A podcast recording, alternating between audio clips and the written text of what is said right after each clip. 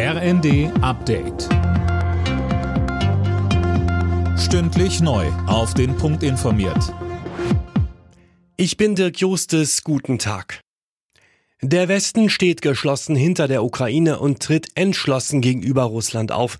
Das hat Bundeskanzler Scholz in einer Regierungserklärung zu einem Jahr Zeitenwende erklärt.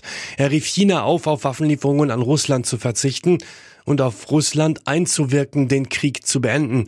Mit Blick auf seinen anstehenden USA-Besuch sagte Scholz weiter. Um unsere enge Abstimmung fortzuführen, reise ich heute zu Gesprächen mit Joe Biden nach Washington.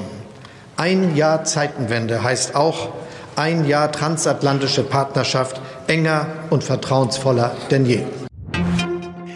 Nach der Wahl in Berlin läuft es wohl auf ein schwarz-rotes Bündnis hinaus. Die Landes-SPD hat sich für Koalitionsverhandlungen mit der CDU ausgesprochen. Heute will die CDU darüber entscheiden.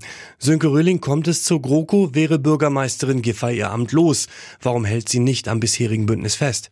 Naja, sie ist in einer relativ schwachen Verhandlungsposition. Die Grünen könnten auch mit der CDU koalieren und dann wäre die SPD in der Opposition.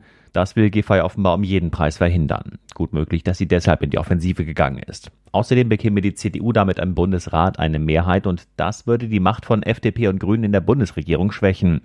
So hat schon Gerhard Schröder damals die Grünen klein gehalten. Das wäre für die SPD natürlich ein netter Nebeneffekt. Deutschland hofft auf einen Schulterschluss gegen Russland beim Treffen der G20-Außenminister in Indien. Moskau versuche einen Keil in die Weltgemeinschaft zu treiben, sagte Außenministerin Baerbock. Bisher hat Gastgeber Indien den russischen Überfall auf die Ukraine nicht verurteilt. Ein Blackout hat halb Argentinien lahmgelegt. Bis zu 20 Millionen Menschen waren zeitweise ohne Elektrizität. In der Hauptstadt Buenos Aires sorgten ausgefallene Ampeln für Chaos. Auslöser für den Stromausfall war ein Brand an einer Hochspannungsleitung. Alle Nachrichten auf rnd.de